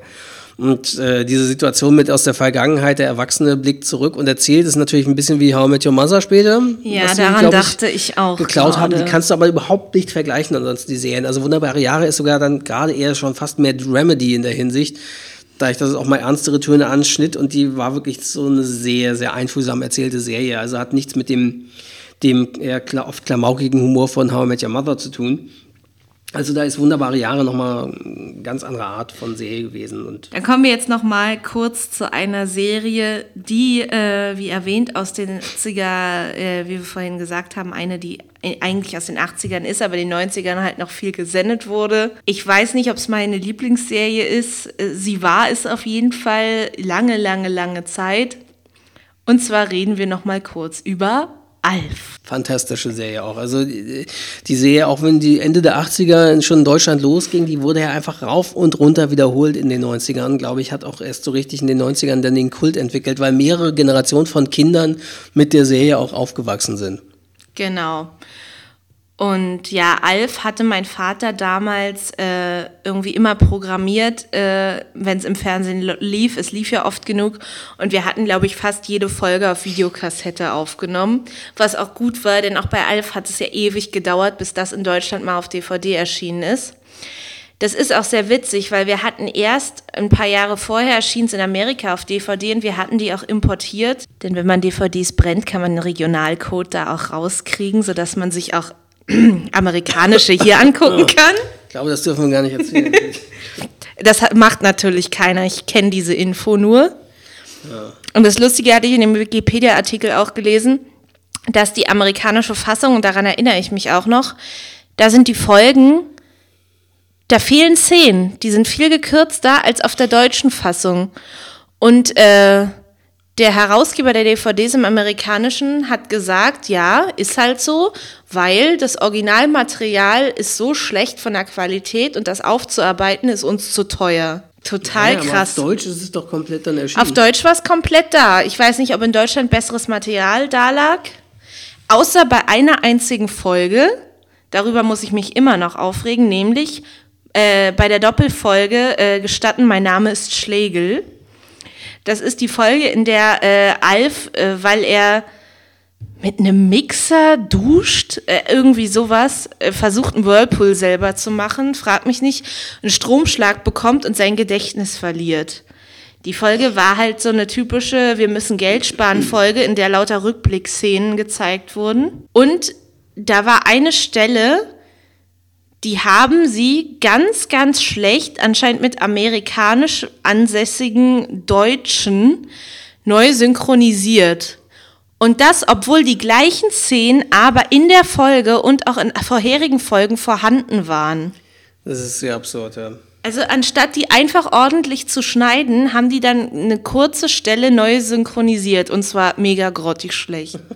ja, und Alf ist für mich halt eine riesen Kindheitserinnerung. Ich habe das so oft gesehen ich kann, wie Hendrik wahrscheinlich bestätigen kann, einige Folgen Die fast Texte komplett mitsprechen. mitsprechen. Sitzen wir hier und Anna ist immer quasi Stichwortgeberin der Figuren schon fast. genau, und äh, natürlich müssen wir auch nochmal loben an der Stelle die deutsche Synchronisation. Ja, Tommy Pieper hat den eigentlich erst wirklich zu der, der Figur gemacht, die er ist und auch zu dem Erfolg gemacht in Deutschland. Genau, Serie. weil ich glaube, ich habe sogar mal gelesen, dass sogar irgendjemand aus einem amerikanischen Produktionsteam gesagt hat, dass die deutsche Stimme viel lustiger ist Ja. als die Originalstimme von Alf. Die ist auch einfach besser. Also im Deutschen, im Original, da klingt er ja eher so fast sanft, hell, wischiwaschi ein bisschen, aber jedenfalls nichts Markantes, Besonderes. Und das macht die Figur ja eigentlich so kultig. Und auch die Sprüche. äh, Die sich Tommy Pieper übrigens zum Genau. Teil selber dann ausgedacht hat. quasi von Tommy Pieper teilweise selber während der Aufnahmen, irgendwie null Problemo und sowas. Und äh, ja, es ist einfach fantastisch. Ja, liebe Grüße, auch wenn du das Genau. nicht hörst. Kommen wir zu einer Serie, die in den USA auch extrem erfolgreich war, in Deutschland eigentlich auch wohl relativ erfolgreich im Vorabendprogramm, klassische Vorabend-Sitcom hierzulande. Und USA halt sehr beliebt, weil sie eben sich mal, weil da gab es einfach wenig schwarzen Sitcoms und schwarze Comedies. Und zwar ist das die Serie äh, Alle unter einem Dach. 1989 bis 1998 lief die 215 Episoden in neun Staffeln. Hierzulande auch, wie man sieht, mit einiger Verzögerung, nämlich erst ab September 1995 bei Pro7. Und äh, die schwarze Familie Winslow lebt in einem Vorort von Chicago. Vater Carl ist Polizist, aber zu Hause hat seine Frau Harriet äh, die Hosen an. Da gibt es die Kinder Eddie und Laura, das sind Teenager. Judy ist die jüngste. Und auch Carls Mutter Estelle lebt mit im Haus. Ähm, ja, die größte Aufmerksamkeit zieht jedoch der Nachbarsjunge Steve Urkel auf sich. Er fällt schon durch seine schrille Stimme, seine übergroße Brille und die hässlichen Hosen mit den Hosenträgern auf. Ähm, ja, vor allem Karl geht Urkel mit seinen immer absurderen Erfindungen auf den Geist, die regelmäßig Chaos und Zerstörung verursachen. Und die Figur des Steve Urkel kam in den ersten elf Episoden der Serie gar nicht vor und wurde dann erst als Nebenrolle eingeführt. Nach und nach rückte Urkel jedoch immer mehr in den Mittelpunkt und wurde der unangefochtene Star der Serie. Furchtbar. Hierzulande gesprochen von Hallo, Santiago Ziesmer. Ja, und äh, interessanterweise, die, diese elf Folgen ohne äh, Steve Urkel, die hat ProSieben nie gezeigt. Die liefen nur im digitalen Pay-TV damals auf dem Pay-TV-Sender DF1, als den noch gab. Und äh, ja, also sehr geprägt eben von Steve Urkel hierzulande. Ähm, und das war... Habe ich auch, ich weiß nicht, beim Seppen mal. Ja, aber also war eigentlich ähnlich. Ich weiß, ich glaube, es lief sogar eine Zeit lang mal dann auf Pro7 in Kombination mit den Bandys. Deswegen habe ich es entweder davor oder danach mal gesehen. Da lief bestimmt dann immer Doppelpack Schrecklich nette Familie und davor danach Doppelpack Roseanne, Doppelpack alle unter einem Dach. Und ja, äh, blieb man natürlich mal hängen, und, aber Steve Urkel ging einem dann doch so auf den Geist, also dass ich damit auch nicht wirklich was anfangen konnte und die nie groß gesehen habe weiter. Stattdessen laufen auf diesen sechs Sendeplätzen heute sechs Folgen Big Bang Theory. Genau, Big Bang Theory und äh, früher abwechselnd mal How I Met Your Mother äh, oder Two and a Half Men. Und äh, äh, aber inzwischen glaube ich wahrscheinlich nur noch Big Bang Theory. Ich habe gehört, ProSieben will sich demnächst in äh, äh, Big Bang 7 umbenennen. Ja, äh, da war aber wenigstens noch ein bisschen Abwechslung im, im Sitcom-Bereich. Interessanterweise war die Serie ein äh, Spin-off von der Serie Ein Grieche erobert Chicago, an die ich mich sogar erinnern kann. Die lief von 1986 bis 93, hatte auch 150 Episoden in acht Staffeln und lief hierzulande ab dem 28.06.1990 bei Pro7, später auf dem Kabelkanal und dann ab Folge 60 äh, exklusiv bei Super RTL. Und ich erinnere mich noch, dass ich die mit meinem Vater am Wochenende häufiger gesehen habe, Samstag oder Sonntags. Und äh, ja, die, die äh, handelt eben von einem griechischen Schafhirten der Insel Mypos, ich weiß nicht, ob es die wirklich gibt, der äh, nach Chicago zu seinem Cousin zieht und äh, ja, und natürlich dann das Leben äh, ein bisschen durcheinander bringt von seinem Cousin. Ähm, der lernt das neue Land sehr neugierig mit, mit großen Augen quasi kennen und begreift aber oft die Sachen immer noch nicht so ganz da in den USA, die Sitten. Mhm. Und davon lebte dann so diese Serie so ein bisschen. Und äh, da tauchte nämlich dann die Figur der Harriet Winslow auf, die Mutter aus Alle unter einem Dach. Und die ah, dann später okay. ausstieg eben, weil dann Alle unter einem Dach gemacht wurde und äh, ihre Rolle da weiterspielte. Dann noch eine Serie, die man auch, äh, auch wenn sie hierzulande auch erst ab dem 1. September 2001 auf Pro7 lief, trotzdem ist es einfach so eine auch noch klassische 90er-Jahre-Sitcom. Will und Grace lief von 1998 bis 2006 und jetzt hierzulande, äh, nicht hierzulande, und äh, tatsächlich in den USA seit dem 28. September 2017 mit neun Folgen. In den USA, die haben sie auch revivalt. Die hatten bisher 204 Episoden in neun Staffeln. Ja, und äh, die dreht sich um die, äh, die mit Preisen behäufte Sitcom dreht sich um die beiden besten Freunde Will Truman und Grace Adler, die sich seit ihrer Zeit auf der, dem College kennen und sich in New York eine Wohnung teilen. Der schwule Rechtsanwalt Will und die heterosexuelle Innenarchitektin Grace sind unzertrennlich, auch wenn ihre gemeinsame Vorliebe für Männer oft für Probleme, Streitigkeiten und Missverständnisse sorgt. Wills schriller und extravaganter schwuler Kumpel Jack McFarland und Grace sarkastische, verdorbene und alkoholabhängige Assistentin und Millionärsgattin Karen Walker sorgen für reichlich zusätzlichen Wirbel. Äh, die Erfolgsserie ist ein erfrischender Cocktail aus jeglichen Arten von Beziehungsproblemen, Neurosen, Fettnäpfchen und amüsanten Albersheiten. Die lief halt auch immer, ja, meistens auf Pro 7 Samstagnachmittag, später Sonntagmittag ja, und so. Und mhm. da habe ich sie dann auch kennengelernt. Und äh, auch mit einer fantastischen deutschen Synchronisation fast im Alleingang von Axel Malzacher bestritten, der Buch und Regie gemacht hat und äh, eine der Hauptrollen Jack McFarland gesprochen hat, kongenial. Und äh, ja, also diese ist ex, äh, ja eben auch so eine Beziehungs-Sitcom und interessanterweise stellte sie eben erstmals auch nach Ellen dann äh, homosexuelle Figuren in, in den mhm. Mittelpunkt. Ähm, und war, ja, war halt oft mal ein bisschen theatralisch so, so ein bisschen äh, ich sag mal, oh, ein bisschen overacted, so das muss man schon sagen, war so das Stilmittel sehr oft, gerade wenn, wenn Karen und Jack da mit zu tun hatten. Aber war eben extrem lustig und saukomisch und mit Wortspielen ohne Ende und äh, ja, und äh, hierzulande hat sie leider auch nicht diesen Riesenerfolg. Bin mal gespannt, was jetzt mit den neuen Folgen wird, äh, die auch wohl, glaube ich, bald schon synchronisiert werden. Da äh, bin ich mal gespannt, ob das hierzulande dann in der Primetime läuft oder ob die es wieder auf ein Wochenende packen oder so. Also, das ist aber auch wieder so ein Zeichen, so dass die Sender in den USA, diese Sitcom-Welle der 90er, die dann abflachte und mhm. gab dann noch Ausläufer, siehe Big Bang, die aber eben auch schon elf Jahre jetzt läuft, vor Two and a Half Men und so. Und How I Met Your Mother, aber äh, ansonsten eben nicht mehr so viel nachkam und deswegen revivalen sie jetzt ganz viele Serien. Und äh, Will and Grace gehört dazu. Wie auch eine, die wir nicht auf die Liste gepackt genau. haben, wie mir gerade einfällt, nämlich Full House. Doch, die haben wir doch hier heute. Echt? Hier, nach Roseanne. Ach doch. Genau. Ja, Full House äh, läuft schon seit ein paar Jahren jetzt auf Netflix als Reboot. Nee, erst zwei Jahre oder so. Zwei Jahre oder so, ne? Kann sein. Zwei oder drei. Ich glaube, nee, die dritte, so ich glaub, die dritte Staffel kommt jetzt oder so, oder? Ich weiß es nicht. Ich glaube, das ist noch nicht so lange. schon. Na, jedenfalls, äh, Fuller House läuft inzwischen auf Netflix und die Serie Full House, ja, die lief eben auch äh, von 1987 bis 95, hatte 192 Episoden in acht Staffeln und lief hierzulande ab Dezember 92 bei RTL. Und die dreht sich um drei Männer und einen Haufen Kinder. Und äh, damit wurden die Olsen-Zwillinge bekannt. Mhm. Als, als kleinen, erst noch Babys und, und später, beziehungsweise, nee, das war ja sogar eine Rolle. Genau, das war eine Rolle, die, die sie sich geteilt, geteilt haben, haben. Genau. Und äh, ja, die, die, ich fand sie nie wirklich lustig, die Ja, ich und auch, auch mit Fuller House kann ich auch nicht wirklich was anfangen. Also die ist völlig an mir vorbeigegangen. Ebenso wie auch, was ich ja gerade schon erwähnt habe, Roseanne. Roseanne. Was auch revivalt wird. genau, das wird 2018 neu aufgelegt. Äh, keine Ahnung, wie das wird. Und äh, die war eben auch extrem erfolgreich. Die lief von 1988 bis 1997, hatte 221 Episoden in neun Staffeln und lief hierzulande ab dem 18. Januar 1990 auf Pro 7. Und äh, da war äh, das Markante, ähm, dass es erstmals, äh, ja, weil sonst hatte man bei diesen amerikanischen Sitcoms oft irgendwelche Familien, die ein bisschen betuchter waren oder so. Mhm. Oder auf jeden Fall besser, besser gestellt, höhere Mittelschicht oder so. Und hier drehte es sich tatsächlich um eine amerikanische Arbeiterfamilie. Und, und die wuchtige Roseanne Connor und ihren Mann, beide übergewichtig, also sowohl John Goodman als auch Roseanne Barr und ihre Familie. Und sie hatten eben Beziehungsprobleme ähm, mit, mit den Kindern irgendwie Sachen zu tun und sowas. Das war halt, äh, ja, da hatten sie mal Jobverlust, äh, waren arbeitslos und solche Sachen. Also war wirklich, naja, muss man so sagen, dann quasi eine Unterschicht-Sitcom. Mhm. So, und machte das aber auch eben wiederum sehr erfolgreich in den USA. Ähm, ja, mit dem Start von Roseanne waren die sonst typischen Vorzeigemütter der amerikanischen Familienserien erstmals am Ende. Roseanne warf in ihrer eigenen Serie alles über den Haufen. Sie selbst hatte die Serie und die Figur erfunden, war als Produzentin verantwortlich und nahm auch auf die Drehbücher Einfluss.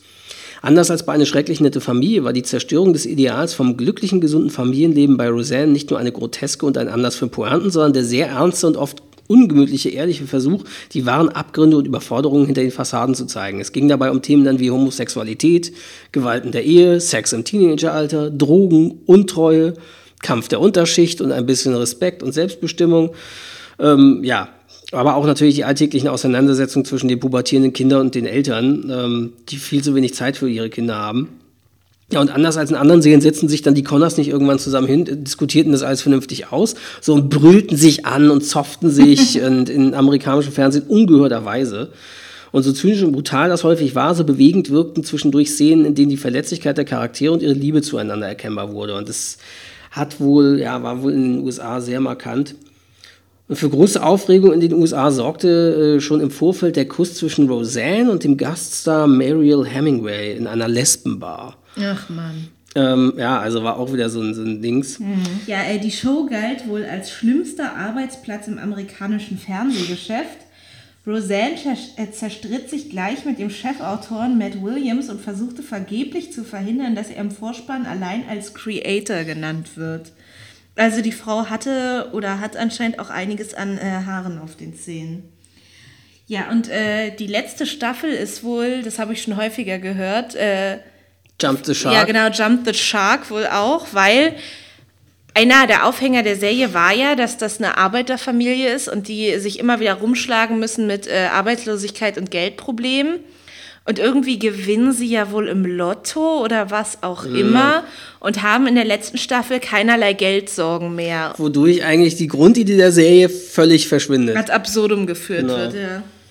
Äh, bemerkenswert war wohl auch äh, der Umgang mit der Umbesetzung der Rolle von Becky weil die hatte eine Umbesetzung mittendrin, da kam die alte Darstellerin wieder zurück und als dann die ursprüngliche Darstellerin Lacey Goranson nach zwei Staffeln wieder auftauchte, wurde sie von allen anderen Figuren verwundert gefragt, wo sie so lange gesteckt habe, wodurch die Grenze zwischen Realität und Fiktion verschwamm, da die Serienfigur ja keinesfalls verschwunden war.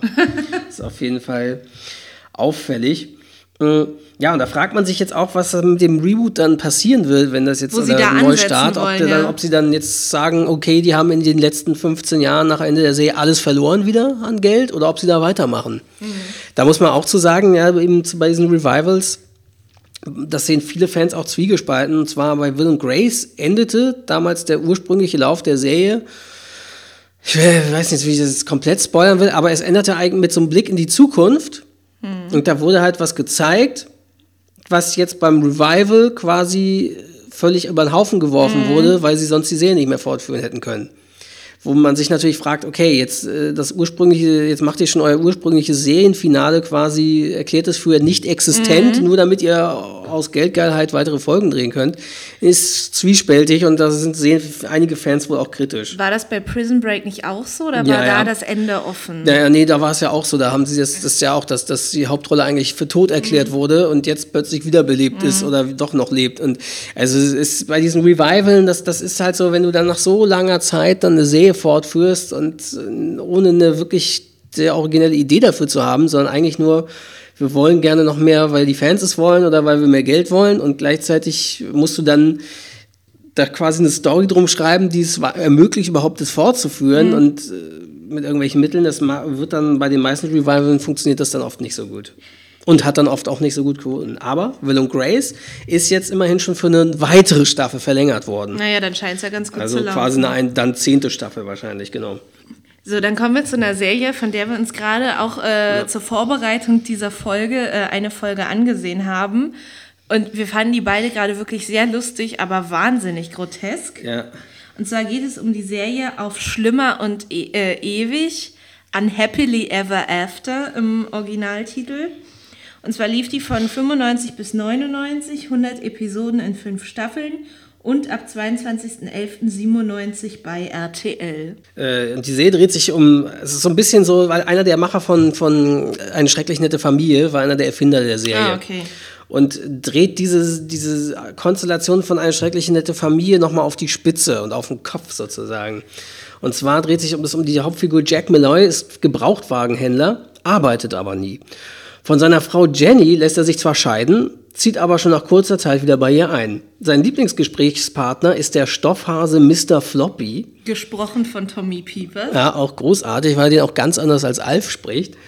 Äh, so ganz anders angelegt auch. Ähm, ja, und äh, den Mr. Floppy, den kann nur der, der Jack sehen. Also der lebt dann in seiner Fantasie und gibt dann meistens äh, chauvinistische Kommentare ab. Genau, weil der, die Hauptfigur Jack ist wohl schizophren. und depressiv, Alkoholiker, und Alkoholiker. äh, so genau und äh, ja und die, die die Tochter ist ebenso aufreizend wie intelligent und möchte in Harvard studieren, um später mal ihre Jungfräulichkeit einem reichen alten Sack zu opfern. Ihr Bruder, der Loser und Idiot Ryan, wäre dagegen froh, wenn er mal überhaupt eine abkriegen würde. Ähm, ja, und das ist äh, auch interessanterweise in der deutschen Fassung werden die beiden Kinder auch gesprochen von äh, äh, den äh, Sprechern aus Eine schrecklich nette Familie. Also die Tochter hat die Stimme von Kelly Bundy und der Sohn die Stimme von Bud Bundy. Lustig ist, dass du gerade das dritte Kind vergessen hast. Äh, ja, der, der, der stimmt. Ja, das passt nämlich, weil hier steht, Ross, der Kleinste der Familie, wird von allen ignoriert und versucht, die Zuneigung der Eltern zu gewinnen. Das ist echt äh, sehr seltsam. Das ist eine noch krassere Parodie auf Sitcom-Genre als eine schrecklich nette Familie. Ähm, und äh, die Protagonisten nennen auch eine schrecklich nette Familie wo immer als langweilige Familienserie. und äh, dort sind sich wohl auch alle bewusst, dass sie Teil einer Fernsehserie sind, weswegen manchmal diese vierte Wand durchbrochen wird, indem sie Kommentare zur Dramaturgie abgeben. Und insgesamt haben wir jetzt beim Sehen festgestellt, extrem ordinäre Sprüche Ja. und so, also wo man denkt so, wow, dafür, dass das eine Serie aus den 90ern ist und in, in den USA nicht bei HBO, sondern im Free TV lief, hat die echt gewagte Sprüche und ist, äh, der Mr. Floppy nimmt da eben auch Wörter wie Pimpern und solche Sachen in den Mund. Also es ist schon, schon extrem interessant. Mhm. Ja, also die habe ich, wie gesagt, damals äh, nur mal reingeschaut, weil ich wusste, dass er eben Tommy Pieper mitspricht. Das hatte ich noch Ja, in Erinnerung. ich habe die als Kind natürlich überhaupt nicht gesehen. Sagte mir jetzt auch gar Also nichts. auch im als Jugendlicher habe ich die nicht wirklich gesehen. Also äh, da lief sie wahrscheinlich dann auch gar nicht mehr so richtig. Und äh, ja, wahrscheinlich, man muss dafür auch ein bisschen ein gewissen Alter über, schon überschritten haben, um das überhaupt verstehen zu können, so richtig, was da, und wie sie die Sprüche machen. Da fällt mir übrigens ein, wo wir beim Thema Kind vergessen und äh, Thema Jump the Shark, fällt mir zwei Sachen zu ein. Jüngstes Kind vergessen und Jump the Shark. Bei Eine schrecklich nette Familie gab es in einer der späteren Staffeln. Ich war, dürfte eine der letzten Staffeln gewesen sein. Vielleicht war es sogar die letzte, ich weiß nicht mehr. Staffel 10, 11, keine Ahnung. Da gab es plötzlich, äh, tauchte dort ein Junge namens Sieben auf. Das, äh, ich weiß auch nicht mehr, warum der Sieben hieß. Im Original wahrscheinlich Seven, äh, keine Ahnung, weil er das siebte Kind ist oder am siebten kam oder ich weiß es nicht. War plötzlich ein kleiner Junge bei den Bundys und es hieß, das sei deren Sohn. Der vorher Okay. war der aber nie dabei. Und das Kind war so nervtötend, so bescheuert. Also die Folgen waren auch so schlecht und danach war der plötzlich nach der Staffel wieder verschwunden. Geil. Ich weiß auch nicht mehr, was die Begründung war. Ob sie gesagt haben, das war ein Traum. Ich glaube vielleicht sogar, es war ein Traum. Und das war so Dallas kopiert mit, mit Oh, das ja. Al Bundy in der Hinsicht. auch. Ich weiß es nicht mehr. Also das vielleicht kann das einer unserer Hörer und uns darüber aufklären, was damals äh, ähm, der Hintergrund von Sieben war bei eine schrecklich nette Familie. Also das, das ich weiß nur noch aus Erinnerung, dass das extrem nervend war und dann eben ja äh, wieder schnell verschwand. Und ich glaube, dann war die Serie auch bald vorbei, weil man merkte, Jump the Shark, der, der Punkt, als die Serie über den Hai gesprungen ist, war, als sie sieben eingeführt haben bei eine schrecklich nette Familie. Also unglaublich. Kommen wir zu noch einer Serie, wo wir eben gerade auch noch eine Folge gesehen haben. Die ich auch nicht wirklich kannte. Ich hatte den Hauptdarsteller mal gesehen, vielleicht beim Seppen auch. Ja, jedenfalls geht's um Becker. Die lief von 1998 bis 2004 in den USA, hatte 129 Episoden in sechs Staffeln, lief hierzulande auch erst ab Anfang der 2000er, nämlich erst ab dem 3. Januar 2001 auf Sat 1. Und die Serie dreht sich um Dr. John Becker, ein hervorragender Arzt mit einer Praxis in der Bronx in New York. Und äh, er nörgelt ständig und schimpft über seine Patienten, Kollegen und Freunde, hat aber eigentlich ein Herz aus Gold, aber ja, ist ein sehr ruppiger Arzt sozusagen und äh, ich glaube wahrscheinlich auch zum Teil dann Vorbild für spätere äh, Dr. House. Ja, so ein typischer So ein bisschen. Neurotiker irgendwie. Aber Ted Danson spielt den auch so genial. Also ich fand es auch sehr lustig und ich fand die damals auch schon echt gut und habe sie immer gerne gesehen. Ähm, habe aber auch nur vereinzelte Folgen dann gesehen und nicht so richtig äh, durchgehen, weil die, glaube ich, auch äh, hierzulande immer mal wieder die Sendeplätze verschoben sind und wahrscheinlich auch nachts lange Zeit lief. Ähm, glaube, es war sogar so. Wie war denn das? Ah ja, das ist auch, auch wieder eine tolle deutsche Ausstrahlungsgeschichte. Ähm, die Beckers köstlich komische Schimpftiraden liefen werktags nachts. Die fünfte Staffel der eigentlich 130-teiligen Serie übersprang Sat 1 und sendete nach der vierten gleich die sechste Staffel. Wenige Wochen zuvor hatte Sat 1 bereits die vorletzte Staffel von Frasier übersprungen und stattdessen gleich die letzte gezeigt. Das hatte sich also offensichtlich bewährt. Warum? Hä? Ja, also äh, ich weiß nicht, was das für Lizenzprobleme sind oder, oder äh, was da irgendein Redakteur geritten hat. Auf jeden Fall eine seltsame Ausstrahlungsauswahl. Und hierzulande leider auch bisher nur die Staffeln 1 und 2 auf DVD erschienen. Man kann nur hoffen, dass die Staffeln bis zur sechsten Staffel auch nochmal irgendwann erscheinen. Wahrscheinlich dann mal irgendwann mit zehn Jahren Verspätung dann in einer Gesamtbox oder irgendwas. Oder sie stellen es vielleicht auch als auf Streaming wie, sie, wie die Nanny bei Amazon oder Netflix oder sowas wäre zu wünschen. Weil die eben auch wirklich eine, eine schöne Großstadt-Sitcom irgendwie ist. Ja. Und ja, und auch interessante Chemie zwischen Becker und der Kaffeebesitzerin, wo er sich immer rumtreibt, gespielt von Terry Farrell, die, glaube ich, für diese Rolle auch aus Deep Space Nine ausstieg. Dort äh, kennen sie vielleicht viele Zuschauer als Jetsia Dax. Aha. Ja. ja, und aber auf jeden Fall sehr spannend. Gut, dann kommen wir jetzt noch zu einer äh, Serie, die auch eine große, große, große Serie in den 90ern waren und einen gewissen Will Smith berühmt machte. Und die Rede ist von Der Prinz von Bel Air. The Fresh Prince of Bel-Air. Genau, die lief von 1990 bis 96, hatte 148 Episoden in sechs Staffeln und lief hierzulande dann ab dem 14. November 1992 bei RTL und später bei RTL 2. Und ich glaube, ich habe sie auch bei RTL 2 erst kennengelernt, als sie Da dort lief werk sie doch auch rauf. werktäglich, ich glaube ja, ich glaube im Zusammenhang auch mit im Zusammenspiel mit King of Queens vor oder danach oder so, also ewig dann Also auch. da habe ich sie auch ab und zu mal so Sepp-mäßig ein bisschen gesehen. Und das ist halt auch so eine naja, typische schwarzen Sitcom. Und ähm, es war auch eine der erfolgreichsten afroamerikanischen Sitcoms in den USA. Und aber hierzulande hatte sie wohl auch relativ gute Quoten. Mhm. Und die dreht sich eben um Will Smith, gespielt von Will Smith. Ein 17-jähriger Teenager, der seine Zeit am liebsten mit Basketball oder Rapmusik verbringt.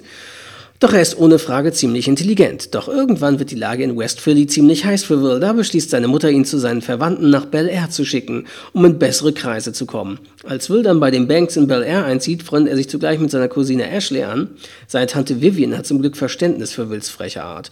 Nur mit seinem Onkel Philip Banks, gespielt von James Avery, ein erfolgreicher Staatsanwalt, seiner Cousine Hillary und seinem Cousin Carlton, kann er sich am Anfang nicht so recht anfreunden. Doch alle verstehen sich immer besser.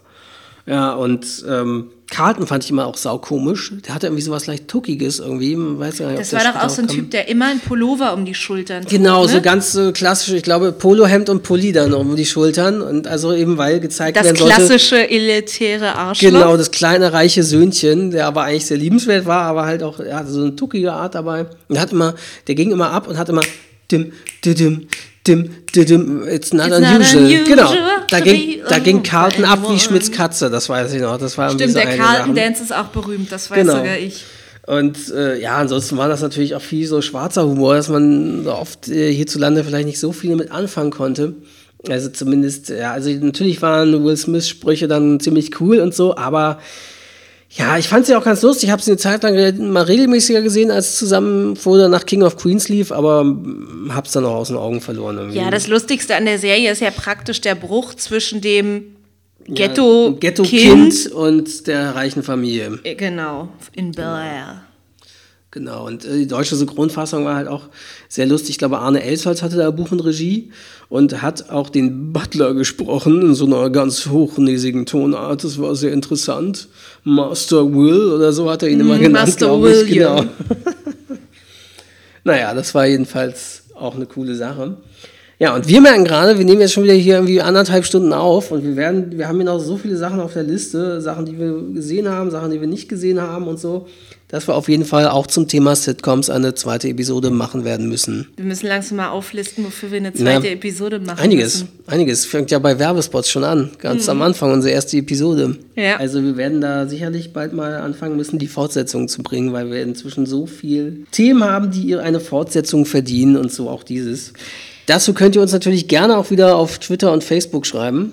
Auch wenn wir irgendeine ganz, ganz grandiose Serie vergessen haben, Mhm. könnt, könnt ihr uns das gerne mitteilen über unsere Social-Media-Kanäle. Genau, schreibt uns, äh, ja, was ihr gerne gesehen habt oder was wir noch nennen sollten auf jeden Fall. Oder ob ihr andere Erinnerungen an gewisse Sachen habt oder uns aufklären könnt in mancherlei Hinsicht bei manchen Serien. Siehe sieben. Oder schreibt auch Hasstiraden, warum wir Hör mal, wer da hämmert nicht leiden Genau, können. wie es denn sein kann, dass wir die Serie nicht mögen. Genau. Ja, und dann hören wir uns beim nächsten Mal wieder. Bis dann. Ciao. Ciao!